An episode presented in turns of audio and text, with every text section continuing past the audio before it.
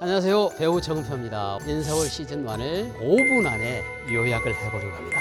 스피드 있게 진행할 거니까 놓치지 말고 잘 따라오세요. 어이! 아이들 덕분 냄새가 물씬 풍기는 방 안. 이 방의 주인은 바로 오늘의 주인공 19살 강다미. 일어나. 그리고 거칠게 그녀를 깨우는 한 사람. 다미의 엄마 영주. 매일 아침 반복되는 모녀 전쟁과 거기에 따분한 고3 수험생 생활까지. 고3이 잠이 오냐 이것들아.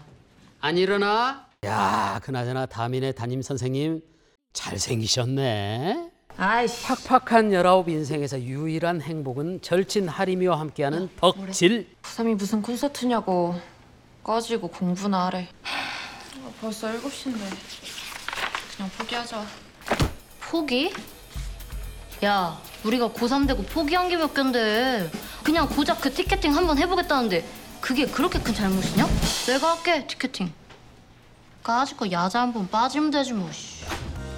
겁도 없는 우리의 담이 야자 째고 최애 콘서트 티켓팅에 도전했다가 엄마한테 딱 걸리고 맙니다. 아이고 담이야 담이야 담이야 강담이야 PC방에 갔어야지. 내가 간다는 게 아니고 이하림이 부탁해서. 나 도저히 엄마랑은 못 살겠어. 어떻게든 인서울에서 나 혼자 살 거야. 인서울에서 독립하겠다 큰 소리 빵빵 친 담이 어쩌다 모의고사 성적까지 올라 자신감 뿜뿜하게 되고 저 수시 여섯 개 전부 인서울에 올인할래요. 수시 원서 6개 전부를 인서울 대학교에 올인하고 맙니다. 내신에 수능에 자소서에 짱남 성현이와 썸까지 눈코 뜰 새 없이 바빴던 여름방학과 가을이 지나고 마침내 수시 결과 발표하는 날 왔어? 평생 묵고 고3 때 다운 엄마 무슨 일이야? 인서울에 올인했다가 올킬 당하고만 담이 이제 믿을 건 정시뿐이다. 보고 와. 알겠어? 알겠어. 그렇게 무사히 마친 수능 나 오늘 원서 접수했다. 잘했어? 구평보단 확실히 못 보긴 해서 잘 모르겠어. 성현이도 원서 잘 썼대? 걔네는 수시 붙은 거 최저 맞춰서 정시 안 써. 어디 붙었는데? 윤성현은 외경대 붙었고 이하림은 여고대. 최악의 상황은 생각해 봤어? 왜 최악의 상황을 벌써부터 생각해? 될 수도 있잖아. 어 안 됐어. 여기 무진도 합격했잖아. 집이랑도 가깝고 직업국이랑 학비도 싸고. 과도 네가 가고 싶어 했던 과고. 나 안 그럼 재수하려고? 재수는 나 같은 사람이 하고 싶다고 할 수 있는 게 아닌 거. 진심 어린 응원을 해주는 하림과 어떤 결정을 하든 옆에서 응원해줄 자신이 있어. 진심 어린 고백을 하는 성현. 성현이 많이 급했구나. 친구들의 격려에 힘입어 결국 많은 고민 끝에 재수를 선택한 다미는 제가 지금은 수업 중이라서 나중에 다시 전화 드릴게요. 강다미 씨 맞으세요? 네, 맞는데요? 여기 외경대학교인데요. 축하드려요. 철학과 추가 합격하셨는데 등록하시겠어요? 극적으로 외경대 철학과에 추가 합격하게 됩니다. 와! 며칠 후 엄마랑 서울 자취방을 보러 가기로 한 날 얼마 전 성현이에게 받은 고백이 자꾸만 신경 쓰이고 엄마, 나 잠깐만 나갔다 올게. 너 어디 가? 어, 잠깐이면 돼. 금방 갔다 올게. 급한 마음에 엄마와의 약속을 미룬 채 성현을 만나러 갑니다. 사귀자 우리. 몇 년간 좋아했던 썸남과 드디어 연애라니. 게다가 같은 학교 CC. 룰루랄라 집에 귀가하는 다미를 맞이하는 건 단단히 화가 난 엄마. 미안해. 너 내가 왜 그렇게 이기적이니? 늦어서 미안하다고. 변덕 부리고 이기적인 사람 없어지니까 엄마 편하고 좋겠네. 그럼 이제 된 거 아니야? 너 그 지금 말이라고 하는 거야?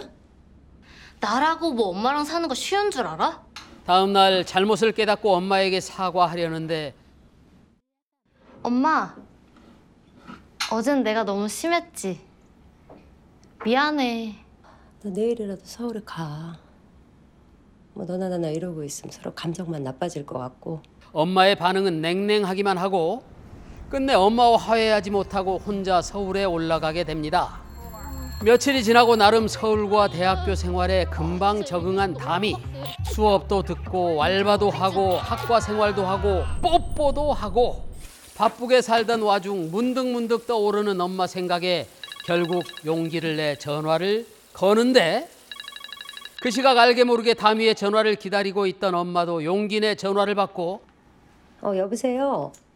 서로의 마음을 확인한 모녀의 극적인 화해. 아, 내가 다 다행이다 싶네. 정말. 윤서. 어느새 한 학기가 끝나고 여름방학. 진로 때문에 반수까지 생각하는 남자친구를 이제는 의젓하게 응원할 줄도 알게 된 담이. 네가 무슨 선택을 하든 내가 항상 응원하는 거 알지?